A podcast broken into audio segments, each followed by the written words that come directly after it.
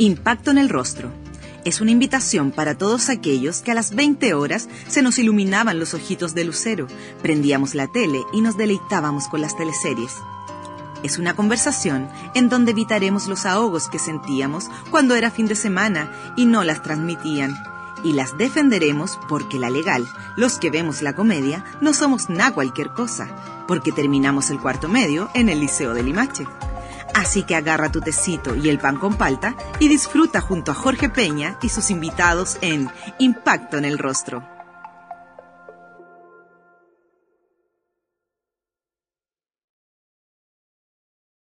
Estamos con la gran Catalina Guerra en el capítulo de hoy. ¿Cómo estás, Cata? Muchas gracias por aceptar la invitación.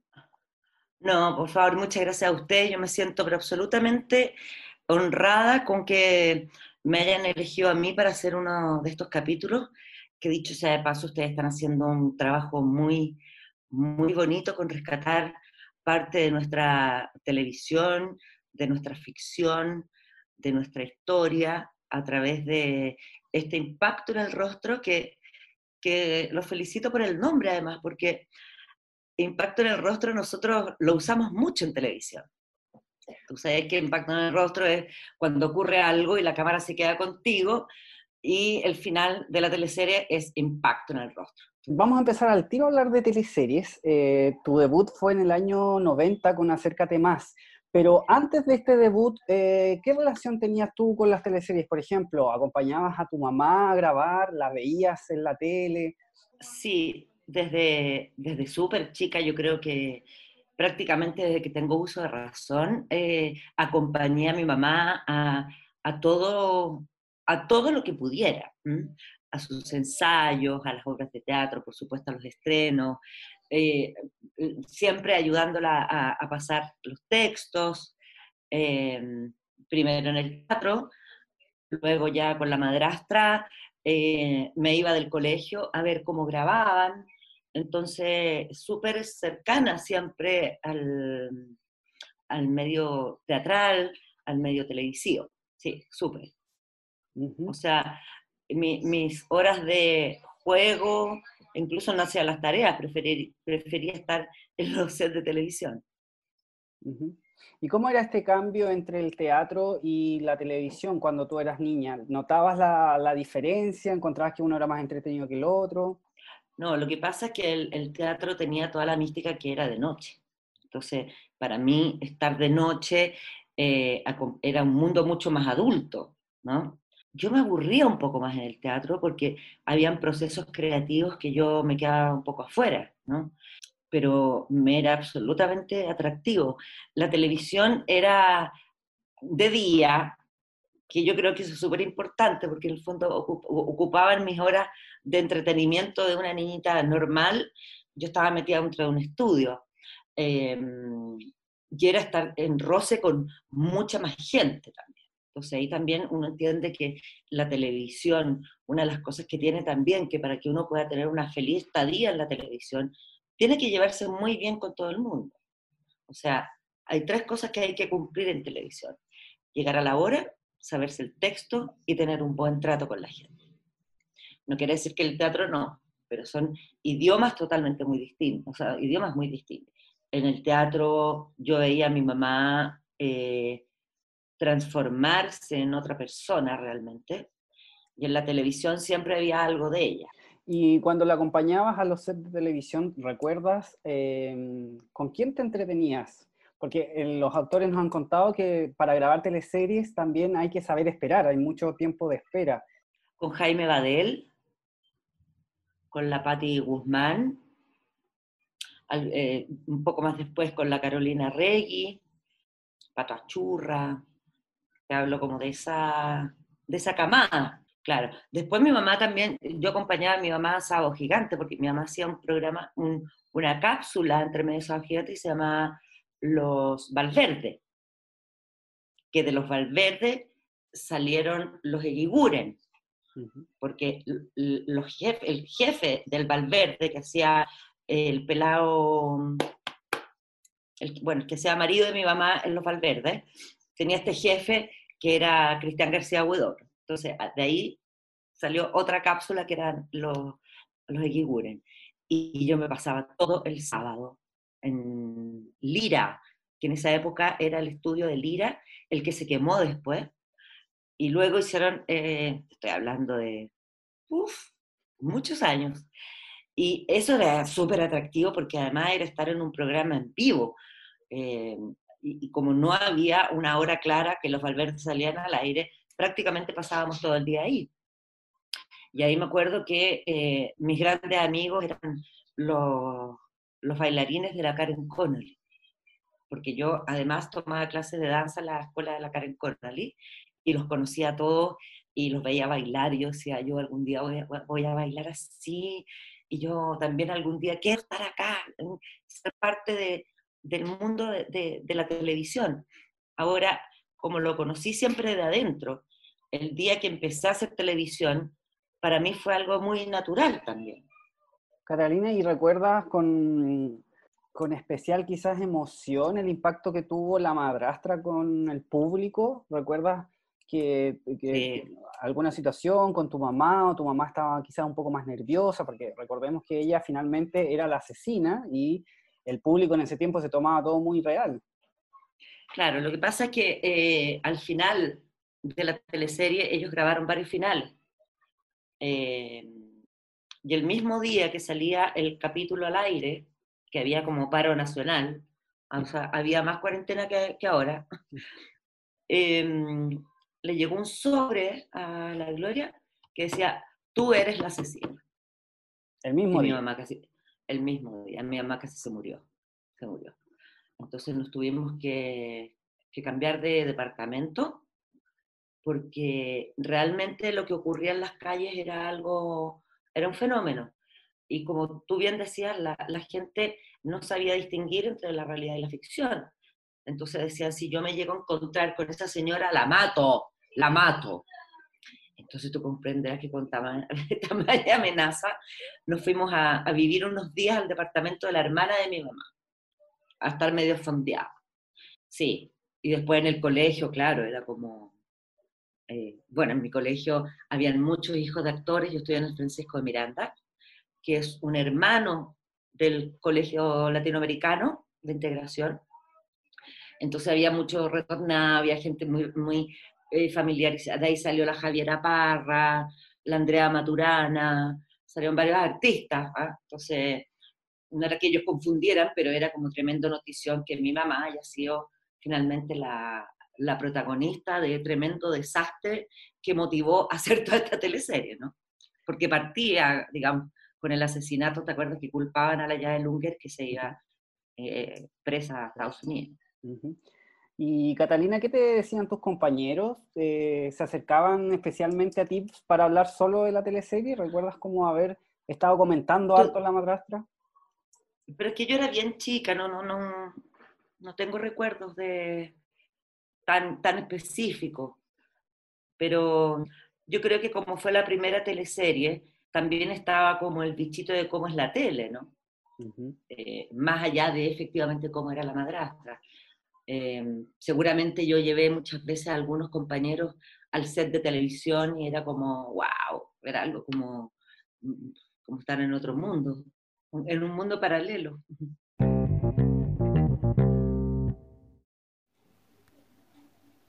Ahora que pasas todo el día en casa, ¿no te dan ganas de remodelar todo? Te contamos que existe MK, un lugar donde encontrarás todo lo que necesitas para remodelar tus espacios y darle un aire nuevo a tu hogar.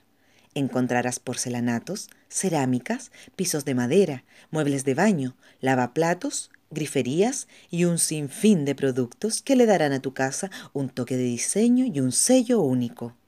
Aprovechen este mes de junio que se encuentran con un 30% de descuento en sus productos Clippen.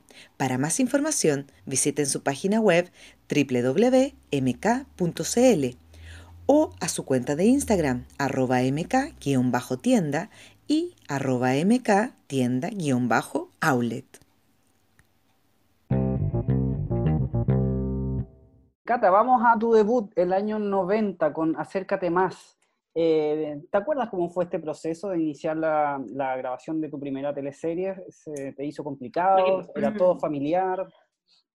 No, lo que pasa es que yo, eh, yo estudiaba en Buenos Aires y como todos los años me venía a pasar las fiestas acá a Chile y mm, estaba terminando ya mi, mi, mi, proceso en, en, Argentina.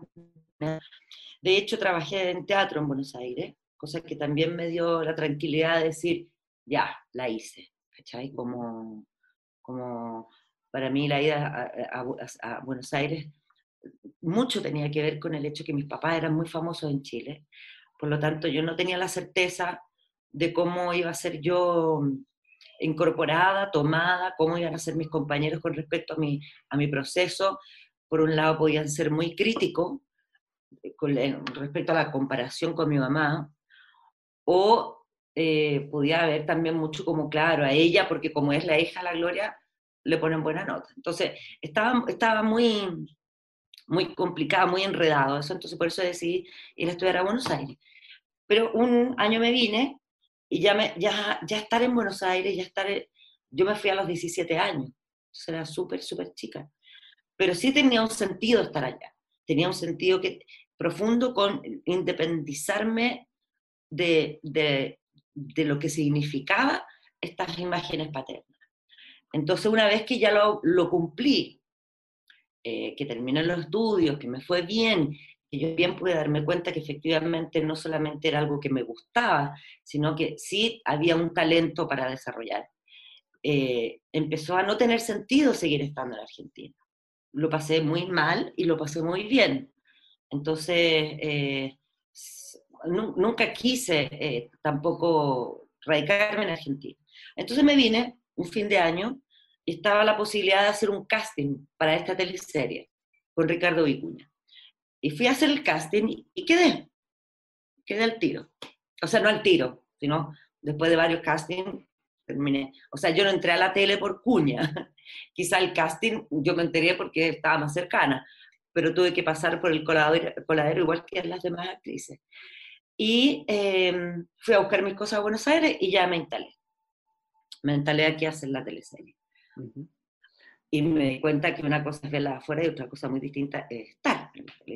Y, crear un personaje y, es difícil. O sea, las primeras escenas yo tenía un cuerpo de palo, eh, las manos me sobraban, no sabía qué hacer con el cuerpo, encontraba que mi voz era horrorosa, eh, me veía en el monitor y, la imagen es muy fuerte, eh, porque haciendo teatro tú no te ves a ti mismo, tú, tú estás todo el rato creando, sintiendo, eh, mostrando, interpretando, pero en la tele tú te ves. Entonces hay una cosa como con el, con el ego, como con, esa soy yo, chuta, ya, entonces fue súper especial, súper especial. Además, esa vez nos fuimos, em, nos fuimos a la Laguna San Rafael.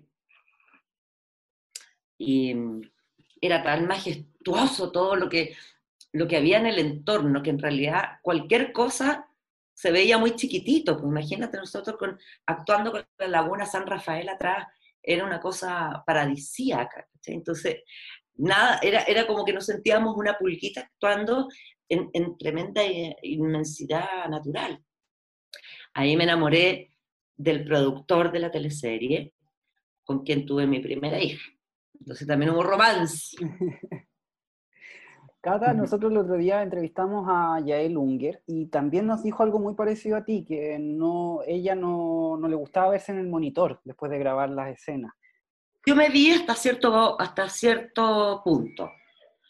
Y hace años que ya no me miro porque siento que, que es tan potente la imagen, como te decía, que a medida que van pasando los años, uno se ve y dice, ay, como que uno se está mirando, no solo la actuación, sino se está mirando cómo te queda el cuello, cómo arrugáis la pera, que esa, con, esa, con esa expresión te ves horrible, o me quedo actuando vanidosamente, siempre buscando un ángulo donde yo me sienta que me estoy viendo bien, a definitivamente actuar tal cual, ¿cachai? O sea, eh, en la vida uno se ve feo cuando llora, nadie llora tan bonito, eh, cuando uno tiene rabia, eh, las facciones se, se, modifican, la vena se, se, hincha, por lo tanto yo dije, sí, me oigo, me oigo, o sea, todos van, todos correr al monitor y yo me quedo estática donde terminé la escena y le pido silencio para escuchar, porque siento que escuchando es una manera de verse, ¿no? cómo se están diciendo los textos, cómo se está transmitiendo el sentimiento que, quiero mostrar en ese minuto, que, es lo que la, la escena requiere.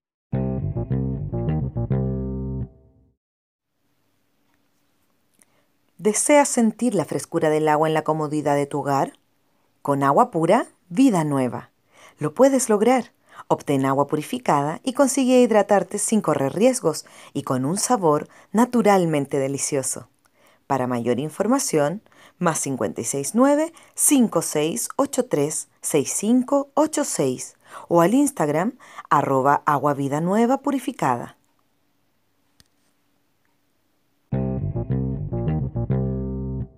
Del año 90 al 94 hiciste 3, 4, 5 teleseries. Acércate más. Ellas por ellas. Fácil de amar. Doble mm. juego. Top Secret. Eh, ¿Cuál de esas fue para ti más especial? ¿Cuál te gustó más? Yo creo que, eh, bueno, es difícil acordarse exactamente cómo eran las tele... O sea, que, cómo, porque han pasado muchas. O sea, yo creo que he hecho, ¿cuántas? ¿30 habré hecho? 28. 28, eh, claro. Pero en Fácil de Amar, yo me enteré que estaba embarazada. Y hacía un personaje que era modelo. Y llevaba cuatro meses grabando y, o tres meses grabando, y ahí me enteré que estaba embarazada y fue súper potente porque me acuerdo que teníamos que hacer una escena con Cristian Campos, que yo era la niña que lo esperaba, que lo había esperado durante unos cuantos capítulos para, para que llegara al sur, y finalmente llega el bombón, yo le abro la puerta, impacto en el rostro, fin de capítulo. Y entre medio era la época que te daban los resultados por teléfono. Y entre medio yo bajo corriendo porque ya eran las últimas escenas que estábamos haciendo a la tarde, o sea, ya deben haber sido a las 7 de la tarde y cerraban el laboratorio, y me fui corriendo a llamar por teléfono para que me dijeran cómo, eh, cuál era el resultado del examen. Y me dicen positivo. ¿Cuánto tiempo llevabas eh, grabando la teleserie? Perdón.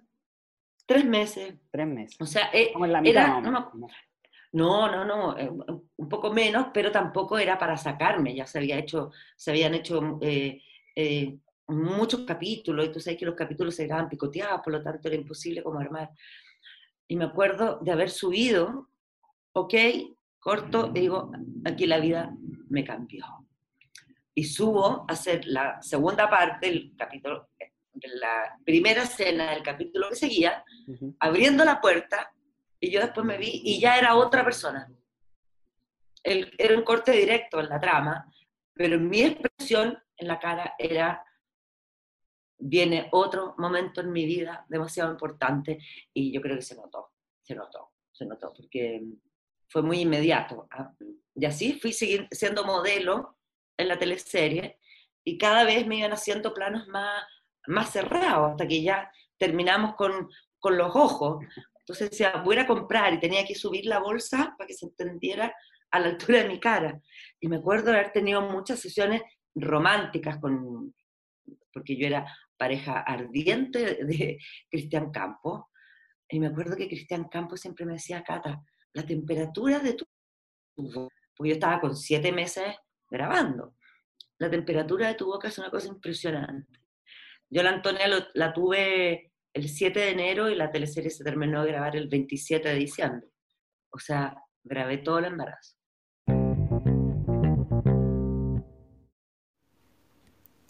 Yasai Vegan Sushi es un negocio familiar que se dedica a la alimentación 100% vegana. Ubicados en La Reina, funciona como delivery en las comunas de Vitacura, Providencia, La Florida, Las Condes, La Reina, Peñalolén y Santiago Centro.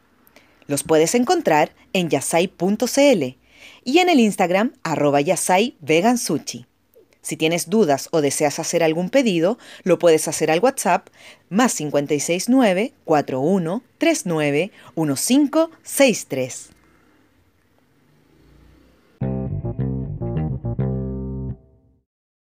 Y al año siguiente... Hay que ser, hay que ser joven para eso. Ah, el año siguiente seguiste grabando em, doble juego, ¿cierto? Sí. Eh, ¿Cómo lo hiciste con, con, tu niña tan, tan pequeña? ¿La llevabas a las grabaciones? Eh, lo que pasa es que ahí se, se produjo un, un episodio eh, fundamental y que marcó la vida de todos nosotros, que se murió el papá de Antonio. El papá de Antonio se murió cuando, cuando la Antonita tenía cinco meses. Entonces yo entré a grabar esa teleserie con, con este duelo encima. Entonces yo creo que toda esa teleserie estuvo como medio como en automático. Eh, porque fue una, una, pérdida muy grande, una pérdida muy, muy repentina. Y la verdad que yo tenía 22 años era viuda y con una guagua de cinco meses. Y con una semana que me dieron como para que me repusiera o algo así, ya seguir grabando, porque era lo que había que hacer también. Había que salir adelante, sacar a esta niñita de la manera más sana posible. Y por supuesto que ahí estuve muy acompañada por mi mamá, por amigas que iban haciendo los relevos para cuidarla. Así que por eso te digo que esa teleserie yo creo que la pasé media, media zombie. Em, Cata, el 95 pasamos Amor a Domicilio. ¿Te acuerdas de Fernanda Valdés? Ella mm, eh, tenía una relación con Guido, con el personaje de Guido. Al año siguiente se me muere, eh, se me muere el marido. Claro que heavy, claro. Se moría de cáncer en la historia, creo. Se moría de cáncer. Y me acuerdo que el director, porque fue una escena bien terrible, que, esa escena duraba como todo el día, porque mientras los, que, eh, la otra parte de, los personajes era, era, como el contraste, se casaban, flores, vítores, gritos, yo estaba en la cama con mi marido que se estaba muriendo, agonizaba, agonizaba y agonizaba y agonizaba. Y yo me acuerdo que leí esa escena y dije yo, yo no la voy a poder hacer, porque la hacía y me iba a la cresta, porque en el fondo era, era una despedida, era, era la despedida que yo no había podido tener en, mi caso, en, mi vida, con mi pareja. Entonces, eh, ahí se confundía todo porque yo creo que hay un dicho que dice, era, era tan mal actor que lloraba de verdad. A nosotros nos enseñaron a recrear, a representar, eh, no usarnos a nosotros mismos, porque para eso, para eso estudiamos, ¿no? Nosotros no podemos actuar todo de verdad porque nos vamos hechos peres para la casa. Y duraríamos muy poco y nos volveríamos un poco locos. Pero yo me acuerdo que esa escena estaba muy mezclada con, con lo que yo estaba sintiendo. Eh, fue una, una sesión de grabación muy, muy, muy larga. Y yo me acuerdo que después de eso estaba la fiesta de fin de, de teleserie, porque ya era, lo último que se grababa y yo no pude, yo me, tuve que venir a la casa porque me quedé, me quedé seca, me quedé seca de, lágrimas, me quedé seca de, de energía, de... fue súper fuerte había mucho respeto, mucho cuidado en el estudio, todos sabían lo que, lo que estaban viendo. La escena quedó súper bien, súper bien, porque era tanta la emoción que yo tenía que no podía actuar, era una hueva muy rara, porque generalmente uno espera la emoción para poder actuar, y aquí se produjo al revés, era tanta la emoción que no podía contar la historia, ¿cachai? Porque no era mía la historia, era la, de este personaje. Eh, recuerdo que estuve súper contenida por todo, por todo, con mucho respeto. Además que había sido muy cercana a la, la muerte anterior, ¿no? Esas son las, las, cosas que te da la vida. son como cómo se empiezan a entrelazar las vidas de los personajes con, con la vida de los actores, que siempre hay algo, siempre hay algo que el personaje tiene que uno ha vivido.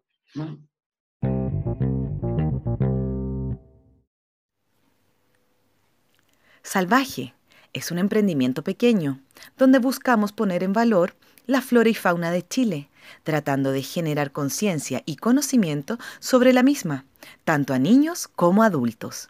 Nuestros productos son 100% chilenos, buscando materialidades y proveedores locales. Las figuras articuladas de madera son lo más clásico de la marca. Las pueden ver en nuestro Instagram, arroba salvaje-cl y o página web www.salvaje.cl. Hiciste Adrenalina, esta teleserie juvenil eh, protagonizada por escolares, ¿cierto? Donde tú eras eh, pareja de Luciano Cruzcoque, que eras como la, la antagonista. Trataba de, ser, trataba de ser la pareja de Cruzcoque y sacar a la Katy Winter del lado. Yo era más grande que la Katy Winter. Entonces trataba de, de, quitárselo permanentemente. Esa fue una teleserie muy entretenida porque nos fuimos a grabar a Tahiti. Eran las épocas de gloria de las teleseries. Claro, entonces imagínate ir a grabar a Tahiti, que te pagaran por ir a, porque nos pagaron un viático, y en esa, mira, en realidad fue una carajada que conocer Tahiti tan joven, porque después de eso no hay ni un lugar que tú puedas decir, ni que se le parezca es una cosa impresionante. El mar que tiene, uno se bañaba y de repente se te aparecían los pescaditos, te daban como besitos, unos pescaditos celestes con rosado. Era, era una locura, una locura. Y el grupo que teníamos también era súper entretenido. Éramos un grupo que ya veníamos trabajando juntos hace mucho rato, por lo tanto teníamos muy buena química. Y esta teleserie es bastante icónica porque eh, las reinas de la noche están muy vigentes en el recuerdo de la gente. sí, em, pues, ¿lo, sientes así? sí, sí, yo creo que están dentro de las teleseries icónicas y, y, tú vayas a una discoteca, por ejemplo, y tocan adrenalina y todo el mundo la baila. Siempre me dan personajes que eran fuertes de carácter entonces eran personajes que generaban situaciones que es mucho más entretenido que de repente los protagónicos que son más bien víctimas de las situaciones. Entonces siempre me dieron la mala, la histérica, la loca, la, la fuerte. Entonces eso me, me parecía bien, me gustaba. Y también empujabas a, la, a Katy Winter a una piscina, no sé si te acuerdas, pero qué placer, cuánta gente no quiso hacer eso. era mala, era mala, sí, la humillaba, pero, pero así como hipócritamente. Cata, vamos al otro año, en 97 hiciste Playa Salvaje, esta teleserie que tuvo escenas grabadas en Iquique. ¿Sabes que era entretenido? Porque le da como un aire a... Las grabaciones son muy extenuantes, duran mucho tiempo, y se produce cierto encierro, ¿cachai? Tú, yo la mitad de la, de la vida la, la, he pasado entre un estudio, por lo tanto, el hecho de que estuviéramos en exteriores, eh, bueno, para qué hablar de Tahiti, pero después nos fuimos a Colombia, estuvimos en, en Iquique, y era, era, era rico poder eh, eh, contar con, con, otro espacio para, para hacer tu personaje, con el espacio real, ¿cachai? Eh, Ahí yo me llevaba a Antonia cada cierto tiempo, porque grabábamos como 10 días allá en, Iquique, o una semana al mes, claro. Y yo me llevaba, eh, mi, el papá, el que fue el papá después de la Antonia, la llevaba, pasaba unos días con nosotros, pero era muy entretenido. Además, ahí estaba una casa que era delirante porque estaba la Coca, la, la Cata Saavedra, estaba la Lucy Salgado, Salgado estaba la Soledad Pérez, estaba la Moira Miller, entonces teníamos un grupo que lo pasábamos increíble, lo pasábamos muy bien, muy bien. Además, súper rico trabajar en la playa. Uno que es de Santiago agradece. Acá tenías un rol eh, más alejado de, los roles ABC1, ¿te acuerdas de eh, Paulina Cáceres? Sí. Tenían esta, esta, una pensión. Sí, pues hablamos hace con la Hermi, y éramos dueñas de la pensión vacaciones, decíamos, ¡oh! No, nos faltó clorear los baños. ¿Dónde quedó la piedra Pome? Nos reíamos tanto inventando cosas con la cata. Qué manera de pasarlo bien. Qué mujer más talentosa. Cata, antes de hablar de tu cambio a TVN el año 99, te quiero hacer una pregunta por una serie que hiciste, Soltero a la Medida, que era muy cómica, muy graciosa. Ese fue el primer sitcom que se hizo en Chile. Eso yo me lo tuve que ganar, fíjate, porque el personaje protagónico era esta niña, ¿cómo se llama? Pancho, Pancho López. había que casar a una niña fea, con plata, con un cabro bello y en la ruina, sin Era como una cosa de apellidos versus plata, ¿ah? que, que había una familia que tenía que juntarse por conveniencia. Y eh, mi personaje, o el que iba a ser mi personaje, tenía, que ser una cabra muy fea, muy fea. Y yo en esa época era linda, linda. Entonces fui, fui donde eh, Ricardo Vicuña, porque me enteré del, del proyecto, y le dije, ¿sabéis que yo puedo hacer este personaje? No, me dijo, Cata, si estamos buscando otra cosa. Le dije, no, yo puedo. Te juro que no me demoró nada en verme fea me recorté el pelo y me puse las orejas para afuera y me pintaba las cejas y le dije, este es el personaje.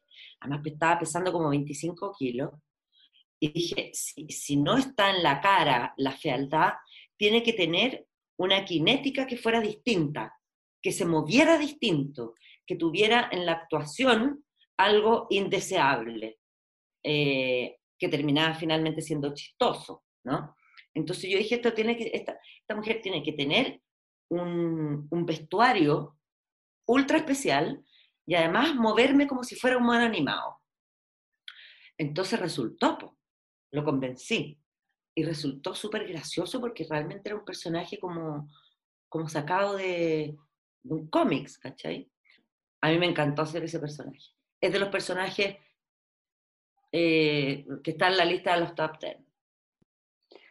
Eh, Cata, el año 99 te cambias de canal te vas al equipo de María Eugenia Rencoret a hacer Aquelarre, a interpretar a esta, a esta villana, Silvana, ¿cierto? Que hace sufrir a Bodenhofer.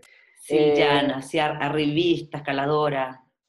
Eh, antes de hablar del personaje, em, me gustaría preguntarte cómo vives e-, este cambio de canal. ¿Hubo algún duelo dejar Canal 13? Em, ¿Te acuerdas cómo fue la invitación de TVN para...? Lo que pasa es que ahí yo me quedé embarazada. Entonces pasé un año eh, media en foro maternal. Nosotros no tenemos foro maternal, pero me quedé en la casa, entonces descontinué. Tuve que eh, cerrar el contrato con el Canal 13 y al ratito me contrata la que la Recoleta. Entonces fue como que estaba con guagua entre medio, entonces como que era natural y fue maravilloso después poder tener la, la, posibilidad de sentarme en, eh, a trabajar con la quena bastante luego. Yo no, he dejado de trabajar, soy bien trabajólica, entonces eh, eh, era, creo que nunca he estado un año sin, sin, hacer teleserie o sin hacer teatro o, o, algo así. Entonces las patitas estaban sonando ya. Y también teníamos una relación muy especial con la Coca Guasini, porque en un minuto yo le dije, Coca, hagamos algo que sea como, como medio ambiguo, porque ella era soltera en la teleserie, no, no había. ¿Te acuerdas que era como un pueblo de mujeres? Sí. Donde, donde llegaba Bastián a hacer, experimento, a hacer un experimento de por qué no llegaban mujeres. Entonces decía, hagamos algo como raro, como por ejemplo que estemos en tu oficina y yo te peine, por tú o te haga masaje. Entonces nos, nos cagábamos la risa porque era una, eran escenas en ese minuto pseudo lésbicas, ¿cachai? Porque era una relación muy rara, muy rara. De, yo era la capataz de ella. Ahí nos enseñaron a andar en, nos enseñaron a andar a caballo porque nadie sabía y todos teníamos que manejarnos súper bien arriba de los caballos. Y nos fuimos al campo de Felipe Camiroaga. Y ahí nos hicieron clases nos hacían clases de, montar. O sea, súper buena experiencia. Un personaje súper ambicioso, era doble, era doble. Em, tenía poder y, usaba su poder. A mí en general, mira, eh, he hecho hartos tipos de personajes y he hecho mucho humor en, los personajes que, hago. Eh, yo te diría que la mitad me llaman porque hay algo divertido que yo tengo y que yo sé que tengo, una beta humorística, pero a mí me gusta mucho hacer los personajes dramáticos, porque a mí lo que me pasa es que yo, en, lo personal, yo me encanto con, con las fragilidades de los seres humanos. Entonces digo, para que esta persona llegue donde parte esta teleserie, es por qué llegó ahí, ¿cachai? ¿Cuáles son sus fracasos? ¿Cuáles han sido sus pérdidas? Em, ¿Qué sueños ha tenido truncado? ¿Ha podido soñar? ¿Cómo fueron cuidadas, cachai? Entonces, en, ese, en, esa, en esa pena, tú podés decir, entonces por esa razón ella reacciona de tal manera. Mm. Es la explicación, ¿cachai?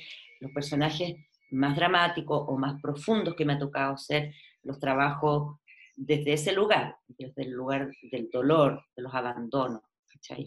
Eh, los personajes de humor los, los, trabajo de otra manera, que son al revés, desde lo físico, desde cómo caminan, cómo miran.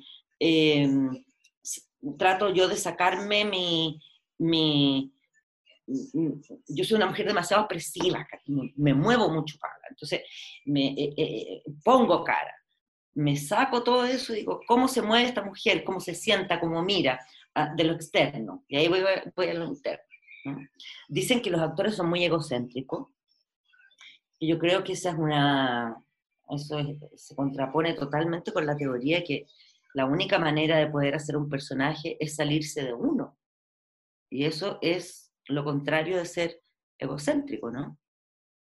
La única manera de poder interpretar a otra persona es dejar de ser uno. El egocéntrico está permanentemente con él mismo, ¿no?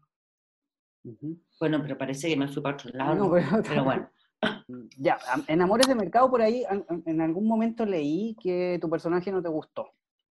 Antonia Altamira. El personaje más fome que he tenido en mi vida. Ay, que le pongo color. era, lo que pasa es que partía repartiendo café. Estuve la mitad de la teleserie repartiendo café. Entonces me acuerdo de haberle dicho a la Kena, Kena, que me habían dicho que era como otra cosa, caché, típico que te, como que te, te venden la pomada. Entonces le, he dicho que, le dije, Kena, ¿sabéis que esto no era lo que hablamos? Eh, estoy haciendo esta otra cosa. Me dice, bueno, pero si, si, no te gusta, le dije, no, es que no, no es que no me guste. Si yo voy a servir café toda la teleserie, quiero saberlo, ¿cachai? Porque entraba y decía, eh, le, servía café a Cruzcoque, a todo, era una secre. O sea, esto lo puede hacer cualquier persona. Me aburrí un poco. Hasta que llegó el romance con, con Claudia Redondo, que me acuerdo, me acuerdo de una escena que nos quedábamos encerrados en un ascensor por días. Eso era entretenido. De la mejor teleserie que se ha visto, el, peor personaje que tenía. Así son las cosas. Sí, mira, si a veces, a veces te tocan buenos papeles, malos papeles, buenos compañeros, malos compañeros, actores que son mejores que otros, es la pega, ¿cachai? Casi está ahí como en la rueda de la fortuna. Tata, y el otro año quizás es la revancha con la Margot de Pura Sangre, era muy graciosa. Uy, qué me con, con ese personaje, con, con los reyes con Coca Oh, ahí sí que lo pasamos bien. Estaba la Anita Reeves, la Coca Guasini, la Paola Giannini, Lucho Ñeco, Bruna, Luis Uribe. El hijo de, era hijo de Coca Guasini y Edgardo. Luis Uribe y el Ñeco, ¿no? Ñeco, sí, Ñeco, tenía un romance con Paola Giannini. Claro, que era como colegiala. No, eso, eso era un delirio porque terminábamos, yo me apropiaba tota-, totalmente de esa casa, llegaba con un caballo que lo tenían en el patio, y no sé qué llegaba a exigir, pero la cosa que la casa, eh, llegaba a exigir, creo que la casa, y la dividía en la mitad, que era una línea imaginaria, donde los personajes no podían pasar para el otro lado porque ese lado me pertenecía. Y me pertenecía al marido de la Coca Guasini también, entonces despertamos, despertábamos en la mañana los tres. Yo metía entre medio, y la Coca Guasini hablaba así porque tenía un... Se le ocurrió que todas las hijas iban a ser así. Era genial. Y también la Ana Reeves tenía unos problemas como de apnea, que, que la única manera de sacarla de ahí era poniéndole la canción de eh, de la Lady D. Entonces, eso eran ataques, ataques de risa porque era muy insólito cómo se resolvían esas escenas. Muy insólito. Eso fue, fue un goce, un goce. Además que las pintas, no, estaba, muy bueno, sí, la revancha. Eh, Cata, nos vamos a saltar un año, vamos a Destinos Cruzados. Ahí hiciste Maribel, una bailarina. Sí, una, una bailarina al pasapoga que llevaba la plata para la casa, pero no me acostaba con los, con los clientes. Y uno de los clientes eh, permanentes que tenía era Cruz Coque. Otra vez Cruz Coque. Y nunca tuvimos un romance. en la realidad, te digo. Eh, mira, ese personaje fue súper eh, fuerte porque, bueno, tuvimos que entrenar bastante porque era bailarina, tenía que bailar. Igual yo había estudiado danza, cosa que no me fue tan difícil, pero lo difícil que era que todos los jueves teníamos que ir al pasapoga. Y hacíamos todo el día pasapoga y yo tenía que quedar en pelota en pelota, o sea, con un bikini, nada más. Y la cámara tapaba las pechugas, qué sé yo. Pero tenía que quedar en pelota. Y todos los extras, porque estaba lleno el pasapoga, eran extras de verdad, obvio, pero eran puros caballeros que yo no conocía, que me veían, y era de un nivel de exposición que yo que pocas veces he estado, porque era muy incómodo, era muy incómodo estar tanto rato en esa. Yo me acuerdo que le decía a la quena, por favor, cuando me abra la camisa, tratemos que el plano quede bien, no vayamos desde que me abro la camisa, con la teta pelada. Era, era súper intimidante, era, era súper fuerte. Me acuerdo que me iba llorando para casa, como Sí, trataba de cuidarme, pero a veces era imposible, porque tenía, para una toma tiene que coincidir que muchas cosas estén bien. Que los personajes, que la luz, que el tiro de cámara, que el, el, humo que sale, que el ventilador que te tira el pelo, que se te vio la tapadita, porque tú caché que te tapan el pezón. Porque tú caché que una pechuga es pechuga cuando tú ves el pezón, pero si no ves el pezón no es pechuga, es una cosa bien rara. entonces, claro, trataban de cuidarme lo más posible, pero era todo el día, entonces era, era súper intenso. Ahí te dice todas las fantasías, te dice la bombera, la policía, la colegiala, la, la Cruz Roja, la enfermera, te las hice todas. ¿Y ahí veías el monitor o no? Eh, especialmente en sí. esta serie, ¿sí? Sí, sí, sí, sí, sí. Sí, porque había toda una cosa coreográfica, había una cosa de cuerpo también que había que cuidar mucho. Que efectivamente pareciera que también se manejaba en ese mundo. Sí. ¿Y cuando veías el monitor, ¿qué, ¿qué, pensabas? ¿Te gustaba cómo estaba quedando? Sí, ¿Sí? se veía bien, se veía súper bien. Sí. Lo pasamos bien, sí. Hay pocas teleseries que, que lo he pasado mal. Que hayan sido más, más complicadas de grabar, sí, eh, la reina Franklin era súper complicada de grabar. Entonces trabajábamos con 35 o 40 extras que estaban siempre.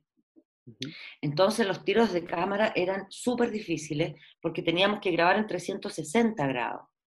Para que la gente entienda, generalmente eh, nosotros actuamos como con una cuarta pared, o sea, es de frente y de costado.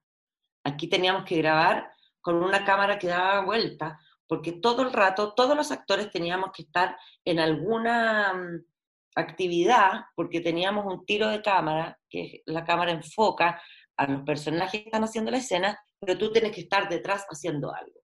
Y eso era súper cansador. Y con mucho extra que se cruzaba, que volvía, compradores que siempre estaban ahí, extras que tenían sus puestitos también.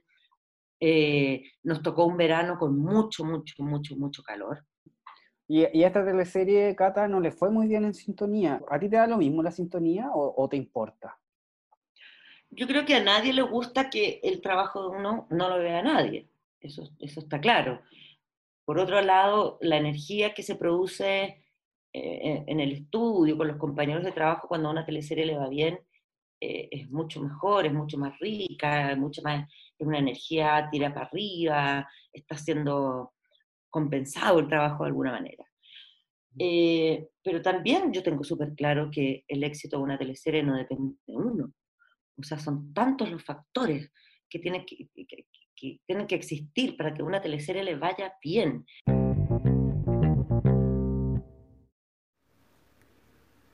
¿Te gustaría ganar un gran libro y leerlo en tiempos de pandemia?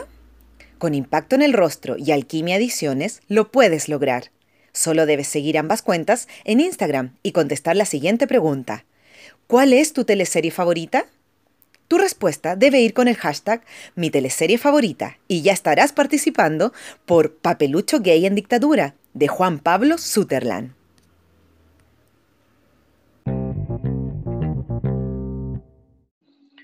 Cata, vamos a volver un poco atrás y nos vamos al 2009 con Mujeres de Lujo. ¿Te acuerdas de Mujeres de Lujo? Donde interpretabas a una ¿Cómo, ¿Cómo olvidarlo? Yo sabía que esto no lo podías pasar por alto. Bueno, ahí tuvimos un training, porque si la otra vez tuve que aprender a bailar, aquí sí que ya la cosa era... Teníamos que ser mujeres de lujo, no nos podíamos ver, no nos podíamos ver más o menos ¿cachai? Nos teníamos que ver realmente escort, así, caras, caras. Y eso no era fácil, no era fácil caer como en cosa como más, más vulgar. ¿ah? Entonces tuvimos clases de todo. Clases de cómo andar con, en taco alto, clases de baile, clases de caño, eh, que era súper difícil, súper, súper difícil. Em, teníamos como como sesiones de cómo caminar, me acuerdo, y, que la actitud fuera siempre la actitud perfecta, ¿cachai? Nos enseñaron, tuvimos una, mm, una mujer que, eh, que, es como la que contrata a todas escort de Santiago, súper elegante, que nos daba tips de, cómo son, por ejemplo, no usan perfume, eh, son mujeres que no, que no tienen marcas de bikini, por tú, eh, son mujeres que eligen a los hombres con que quieren estar. Eh, varios tips así, como interesantes para crear los personajes. Y ya rodando, ya empezando a grabar la teleserie, era muy divertido porque tú llegabas y de repente, bueno, teníamos extensiones de todo, extensiones de uña, de pestaña, de pelo. Yo tuve una, una mala pasada porque al principio eh, fue donde una peluquera, que era la peluquera que le hacía los looks a todos, y me quemó el pelo me lo decoloró, porque yo tenía ese colorina, me lo decoloró, y cuando me empezó a sacar la gorra, mi pelo era un chicle, era una cosa espantosa. Y me fui para la casa, me, me, puse la toalla, llamé al productor, le dije, qué la cagá, qué la cagá, y de ahí me llamaron al estudio del Roberto, de, perdón, de eh, Rodrigo Castro, que es un genio, y me hizo una cabeza, me hizo, yo creo que como dos mil extensiones, porque mi pelo eh, mi pelo costaba dos millones y medio de pesos. Los que quieren ver las fotos, pongan mujeres de lujo. Y me acuerdo que a mí me iluminaban el pelo. Era como, yo decía, mientras más pelo tenga, más flaca me voy a ver. ¿Cachai? Había toda un, una estructura ahí. Y mm, yo me acuerdo que de repente llegábamos en la mañana y tú preguntabas cuál era tu vestuario y te pasaban como una especie de colales enano. Colales enano. ese no puede ser mi vestuario. Ese es tu vestuario y una batita, boleto. Eso fue duro también, fue duro, fue duro. Y después fue muy interesante trabajar con la, con la Cata Alcai, porque era una relación lésbica, pero yo me acuerdo haber comentado con los guionistas, ya, ya les he dicho, es mucho más interesante que ella, que es más joven, se enamore de la más vieja.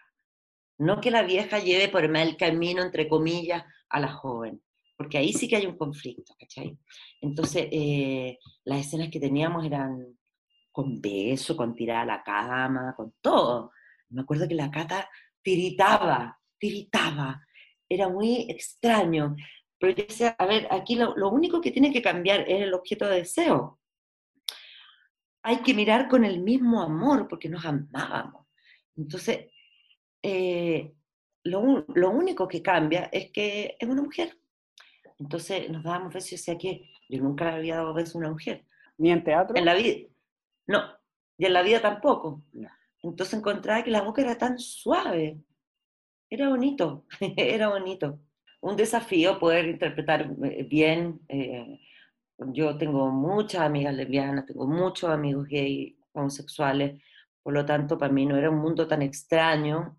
Fue hacer algo distinto, era una provocación muy interesante hacerla.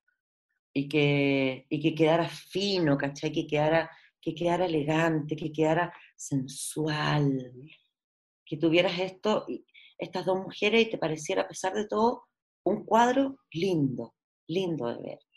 Primera dama, Bruna San Juan. Uy, sé que para mí hacer ese personaje yo creo que es de los desafíos más grandes que yo tenía en teleserie. Porque a propósito de que yo te contaba que me gustaba trabajar los, los, los personajes más dramáticos, esta era una mujer eh, que vivió todo lo que, todo lo que una mujer eh, puede irse a la cresta. O sea, era una mujer absolutamente sometida, era una mujer que quería alcanzar, eh, desarrollarse como persona, como profesional, era la mujer del presidente, después es humillada y es desplazada por esta niña que embauca a mi marido y la embauca en mentiras y queda ella atrapada en situaciones eh, producidas por esta niña, donde todo Chile se le va en contra porque se, porque se cree que ella tiene un amante, alcohólica y sola. ¡Wow! Eso era para mí, hacer, hacer ese personaje fue precioso. Tenía que hacer escenas que estaba totalmente curada, totalmente curada, pero era, era escenas largas y con tanto contenido que a mí se me tenía que entender todo lo que yo decía. O sea, ser curado es lo más difícil que hay. Y me acuerdo de, mm, especialmente una escena que tuve que hacer con la Carola Regui, eh, que salió súper bien, salió notable. Yo ahí la vi y dije, chucha, me asusté, porque me creí. Uno, yo soy súper autocrítica, yo siempre pienso que la escena podría salir mejor. Yo la haría siempre de nuevo. Eh, ahí estuve, mm, ese director fue Herbal, que es un director eh, de los pocos directores, te digo que yo me entrego a ojo cerrado también, eh, porque es muy sensible, es un tipo que sabe perfectamente también qué, quiere, qué, quiere, qué quieren decir las escenas de la parte más, más sensible. Quiero que me transmitas esto y a caminar contigo, luego volvemos. Es un tiempo que en general en la televisión no se da. Pero ese personaje, yo me acuerdo de eh, de la traición, eh, que mis hijos me daban la espalda, tenía que recuperar a mis hijos. Em, ese fue un súper desafío, es de los mejores papeles yo creo que yo he hecho. Además, escritas por Sebastián Arrau, que es un gallo que crea situaciones espectaculares.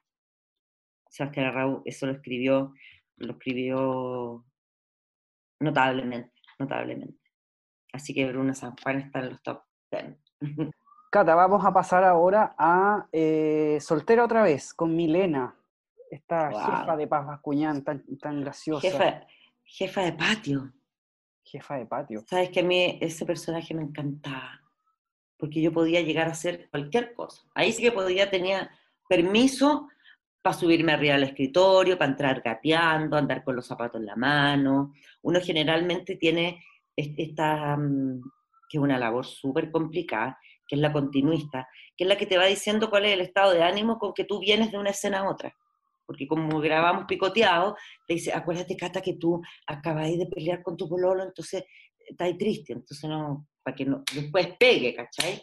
En cambio aquí daba lo mismo, daba lo mismo porque era una, una mujer absolutamente oscilante, eh, bipolar, sola, absolutamente sola, donde encontró, por supuesto que esto le llegó a esta inmobiliaria, eh, no sabía trabajar, eh, hacía como que trabajaba, y de una, de una soledad infinita que la hacía proyectarse absolutamente en la paz que le decía, em, la trataba como si fuera su hija, ¿no?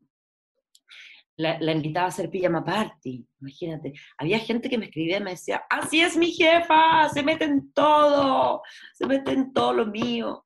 La trataba pésimo, eh, con tu cerebro chiquitito, como, como una nuez, en tu mundo pequeño pero tuyo. Además que a mí se me ocurrían muchas cosas, también se nos ocurrían cosas ahí directamente con la, con la paz que que también es, muy, muy interesante trabajar con ella porque es una actriz muy, muy despierta, muy matea y, muy sensible. Entonces, de repente también con, la Loreto Aravena, a veces que no, no, podíamos seguirnos. Y cada vez que venía esa parte, nos cagábamos de la risa. Y yo tenía unos discursos eternos, me acuerdo, que tenía una cantidad de texto que tenía que aprenderme. Era tanto texto que al final yo decía, ¿y qué estoy diciendo? Entonces cualquier persona me tiraba el texto, ay, que no sé qué cosa, me lo soplaban en la misma escena. Eso mismo ya, y yo seguía, en un estado siempre de delirio. Cata, el, tu última teleserie fue Amor a la Catalán. Yo creo que lo más notable de Amor a la Catalán fue trabajar con Sabatini, que es impresionante. Es un tipo de una rigurosidad, pero que yo no había visto nunca. En el estudio no vuela una mosca, él te exige que tú llegues con todos los eh, textos, todas tus líneas aprendidas. Y nosotros estamos acostumbrados a ensayar con el texto en la mano. Eh, siempre. Sabatini no te aguanta un texto en el set. Entonces tú tienes que estudiarte tus 15 escenas en la casa y te, las tienes que tener todas en tu memoria. Y es un tipo que, por ejemplo, no haces la pausa y corta. No pusiste la coma y te dice, Cata, no, vamos de nuevo. Entonces yo estaba aterrada aterrada de trabajar con él. Hasta que le fui encontrando la mano, porque de respeto pasa ya el susto, ¿cachai? Hasta que empezamos como a, a, coordinarnos, él, porque uno también lleva 30 años trabajando en esto, o sea, no, pero uno se siente al lado como si estuviera de escuela, porque realmente el nivel de tensión yo me iba para mi casa como con un ladrillo en los hombros.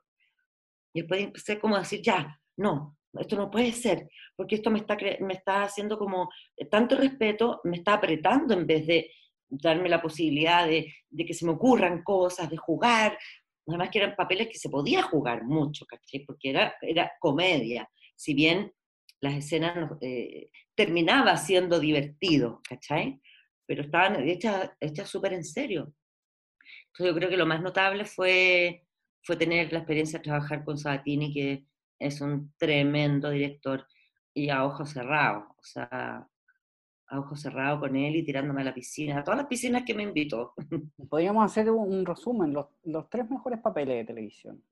¿Cuáles son Yo creo que Soltera a la Medida, Bruna San Juan, y Soltera otra vez también yo lo pongo porque era un delirio, porque, salía, porque sale de lo común.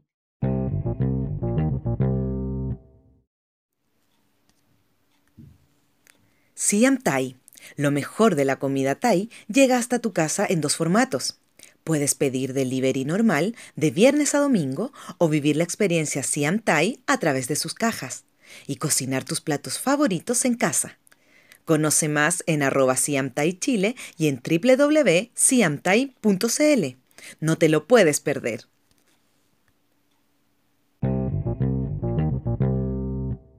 Todo se paró, todo se paró la idea era seguir con la próxima teleserie que venía después de Amor a la Catalán, de la productora de GTV.